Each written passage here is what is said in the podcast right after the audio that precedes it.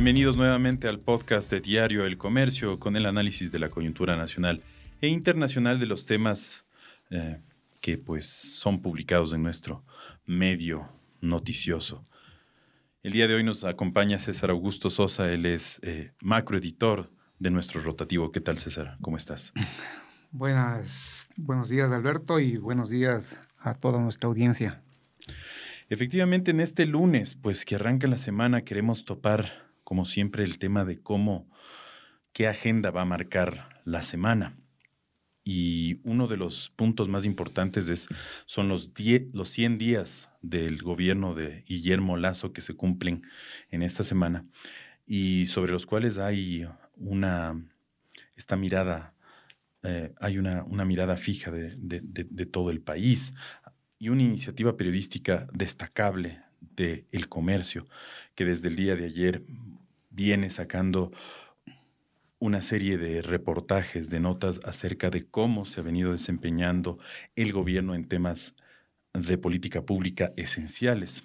Uno de ellos, economía, también política y salud. Eh, cuéntanos un poco más acerca de esta iniciativa eh, que ha tenido el diario y cómo se ve justamente, cómo se evalúan estos, estos 100 días de, del mandato de Guillermo Lazo.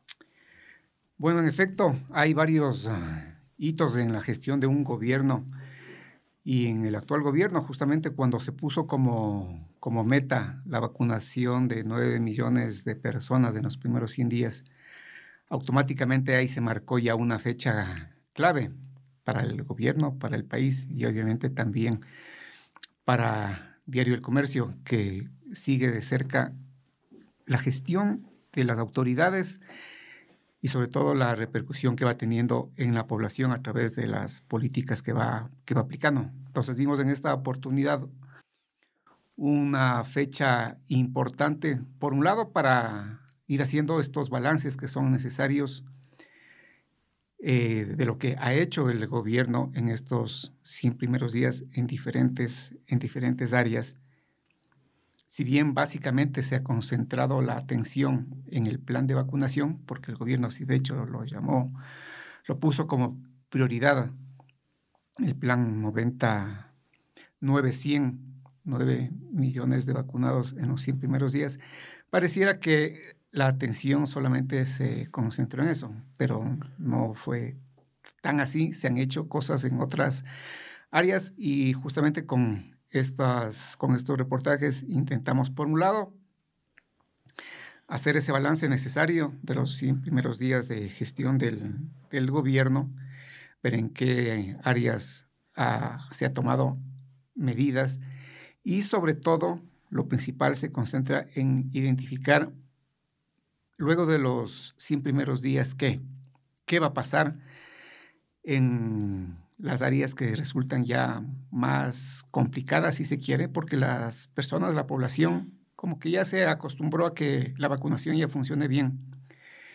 Y como ya se sienten con menos probabilidad de contagiarse o de morir, que esa era su prioridad fundamental hace, hace pocos meses, ahora ya comienzan a aparecer nuevas necesidades, nuevas demandas y de hecho el presidente y el gobierno ya anticipan de que cumplido los 100 días ya va a tener que mostrar otros resultados y va a tener que responder a otras demandas que la población le está pidiendo, básicamente en el tema económico. Y creo que ahí se va a concentrar buena parte de su gestión y de los resultados que tiene que ir mostrando ya a la población.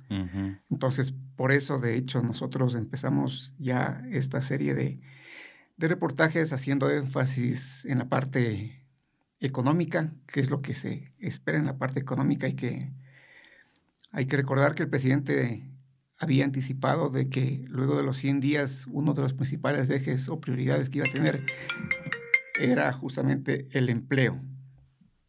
Y ver qué va a pasar con esta famosa reforma laboral, se viene una reforma tributaria. En esta semana ya se deben conocer los resultados del acuerdo con el Fondo Monetario Internacional, que están todavía acá en el país una, una misión que durante todo el mes de agosto ha estado en conversaciones con el, con el gobierno. Eso ya tiene que dar algún tipo de resultados. Se espera que en estos días ya nos vayan contando esos, esos detalles. ¿Cuál es el acuerdo con el, con el fondo? ¿Durante cuánto tiempo? Y eso va, de hecho va a potenciar desembolsos del resto de organismos multilaterales como el Banco Mundial, el propio fondo, el BID, la CAF, que actúan, que actúan en conjunto. Y así vamos a ir pasando eh, revista lo que se viene en, en la parte política. En el, antes de pasar al tema político, solo en el, tema económico igual ya, ya hubo un adelante un poco de, de, la reforma que todavía no se ha enviado tributaria, pero que no se contemplaría un incremento del IVA, por ejemplo. Otro tema también está a la espera, el, tema del uno de los desembolsos alrededor de 900 millones del Fondo Monetario. Ya hubo el envío este de la, de la Proforma 2021, eh, más o menos ya. Se esperaría, ¿qué más? Tal vez un, plan eh, de esto de la generación de empleo. Ah, ¿Qué más esperaría en el, en el ámbito económico que, ya vaya dando mucho? O sea, en el, eh, en el corto plazo, primero ya la presentación de un plan más articulado sobre la visión del gobierno de lo que va a hacer en materia, en materia económica. Creo que el plan como tal va a ser ya fruto del acuerdo con el Fondo Monetario Internacional. Entonces, los acuerdos que se lleguen y que van a estar plasmados en, en, el nuevo acuerdo o en una reestructuración del acuerdo vigente ya va a marcar la línea de acción de aquí al menos hasta los, lo que le queda al, al, gobierno para los próximos tres, casi cuatro años. Y eso se va a ir plasmando en acciones inmediatas, como es la presentación. Primero, lo que ya fue, que fue la Proforma 2021. En la Proforma 2022, que se viene ya en octubre, ya va a estar ahí delineado y ya va a estar plasmado el acuerdo con el fondo. Entonces, ahí ya se va a ver, por ejemplo, el efecto que puede tener la reforma tributaria que se va a presentar en septiembre a la, a la Asamblea. Y paralelamente, como parte de las prioridades en materia económica pasa por el materia de empleo, la reforma laboral. Tanto la reforma tributaria como la reforma laboral va a ser producto de las negociaciones más bien políticas que va a tener que hacer el, gobierno con la, con la Asamblea. Y ese manejo político de alguna forma es también parte de lo que va a verse en las próximas, en las próximas semanas, porque la gobernabilidad del gobierno va a depender justamente de lo que pueda lograr pasar en la asamblea las leyes que el gobierno considera importantes y por las cuales el gobierno ha venido insistiendo en esta idea de que el gobierno está en el poder porque la mayoría de ecuatorianos que votó en las elecciones votó por el plan de gobierno del presidente Lazo. Entonces, si es que hay un apoyo de la población a ese plan de gobierno, eso es lo que se debiera plasmar en el debate de la Asamblea y no tanto como lo que se ha venido de alguna forma presionando en las últimas semanas a través de este diálogo impuesto por el presidente de la, de CONAI. Claro, pero entonces ya en el ámbito político tampoco es que el gobierno aún ha tenido una, digamos, prueba de, de fuego de enviar una ley y ver, bueno, envió esta, la, reforma a la LOES, que no es tan controversial, digamos, pero un, uno en donde ya se ve algún, oposición muy armada, eso, eso vendrá, como tú dices, con la reforma tributaria, con la reforma laboral. Claro, ahí es donde se va a poner de alguna forma, a, va a ser la prueba de fuego de la relación asamblea gobierno y los acuerdos y las negociaciones hasta qué punto pueden ir, porque en los proyectos previos incluso que se han presentado la ministra de Gobierno recientemente en la entrevista que publicamos en el diario, un poco se cuestionaba el papel que está jugando la Asamblea en el trámite, no le está dando la prioridad que, que amerita, y en leyes o reformas que no tienen de alguna forma tanta conflictividad como pudieran tener las que se vienen adelante. Entonces, si en estas primeras que, digamos, eran como de calentamiento. Eh, no se nota todavía, hay un, un diálogo fluido. Es probable que las que se vienen, que estas dos que son importantes, sobre todo la, la tributaria y la laboral, pueden tener ahí unos, unos, unos roces más, más serios, más profundos. Y eso realmente va a poner a prueba la gobernabilidad del país. Que tienen que entrar por, por eh, de manera urgente, ¿no? Al menos la tributaria, yo creo. Tendrá que entrar porque si no, no, les alcanza a aprobarse antes de que... Claro, si es que las prioridades del gobierno son, en principio, eh, ahorita está la proforma 2021. En septiembre se anunció que la reforma tributaria iba a ser enviada a la Asamblea, debiera ser con carácter de urgente, para que en octubre se pueda estar aprobando la, la reforma tributaria. En octubre también se tendría que estar definiendo el presupuesto o la proforma 2022. Y en los planes de gobierno también está que en este año se apruebe la reforma laboral. Entonces, si es que esos son los objetivos del gobierno y así de alguna forma lo han venido, lo han venido planteando, entonces esos son como que los pasos urgentes que van a tener que, ir dando las autoridades. Entonces la parte económica va a estar muy, muy ligada a la negociación, a la negociación política, al menos en, eh, en el tema de las reformas estructurales, de las primeras reformas estructurales, porque luego va a venir también una reforma a la ley de seguridad social, que igual está pendiente, y eso este año ya no creo que se, que se vaya a, abordar, no hay, no hay tiempo y eso va a quedar para el siguiente año. Entonces, un poco los tiempos políticos y las negociaciones políticas van a marcar, creo que, la agenda tanto económica como política de aquí hasta fin de año. Y ya para cerrar un poco también un, tema importante, hemos hablado de salud, la vacunación, pues el, tema económico y político.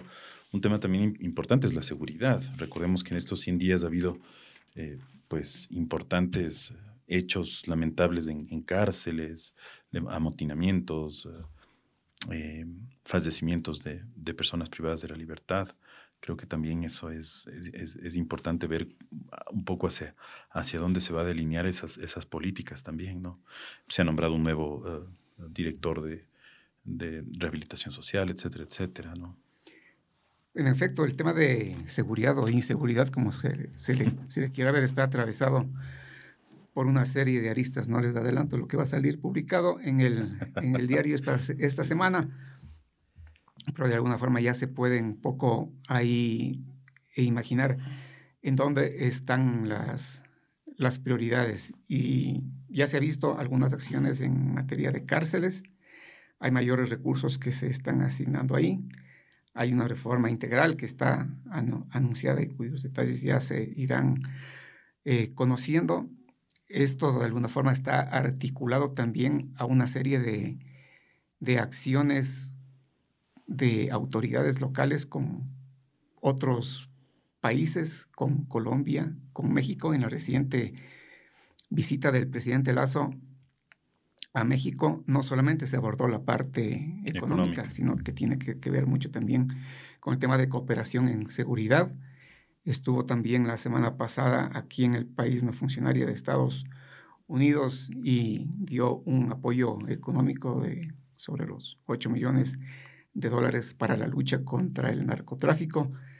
Entonces, es también parte de acciones internas, pero como sabemos, el tema de la seguridad no solamente pasa por lo que se pueda hacer localmente. Esto está atravesado, como ya se ha venido señalando, por la operación de carteles, mafias internacionales. Y para tener una lucha efectiva y resultados efectivos, hay que justamente hacer esa lucha en cooperación con otros, con otros países. Ecuador no lo va a poder hacer solo. Las autoridades saben perfectamente de, eso y ya están en contacto con con gobiernos de otros países para emprender acciones conjuntas. Y ahora sí para cerrar. Eh, también el tema, el tema del social de los, de los refugiados, ¿no? Eh, tengamos en cuenta igual que siguen llegando refugiados, bueno, personas que se han sido desplazadas de Venezuela, venezolanos, por la situación tan grave económica que se vive allí de salud y de social. Y el último anuncio de la ministra de Gobierno, Alexandra Vela, de los 5.000 afganos que vendrán temporalmente. Eh, habría que ver también un poco cómo, cómo se mueve el, gobierno, en, se sigue moviendo en, estos temas que, que, siguen siendo realmente relevantes y, de impacto para, para, la sociedad, para el país, ¿no? Claro, hay que considerar que no solamente Ecuador está en esa línea de, de cooperación, también está Colombia, también está Chile. Y, eh, y claro, es una, es una política básicamente humanitaria de ayuda, como lo han mencionado, a personas que si es que no reciben ayuda internacional, lo que están poniendo en peligro es prácticamente su existencia, su futuro, la vida. Mm. Entonces, Ecuador sí tiene ahí un historial bastante amplio de cooperación y de ayuda a refugiados. La historia de refugiados de Colombia en el país es bastante amplia sin tener eh, apoyo de la comunidad internacional.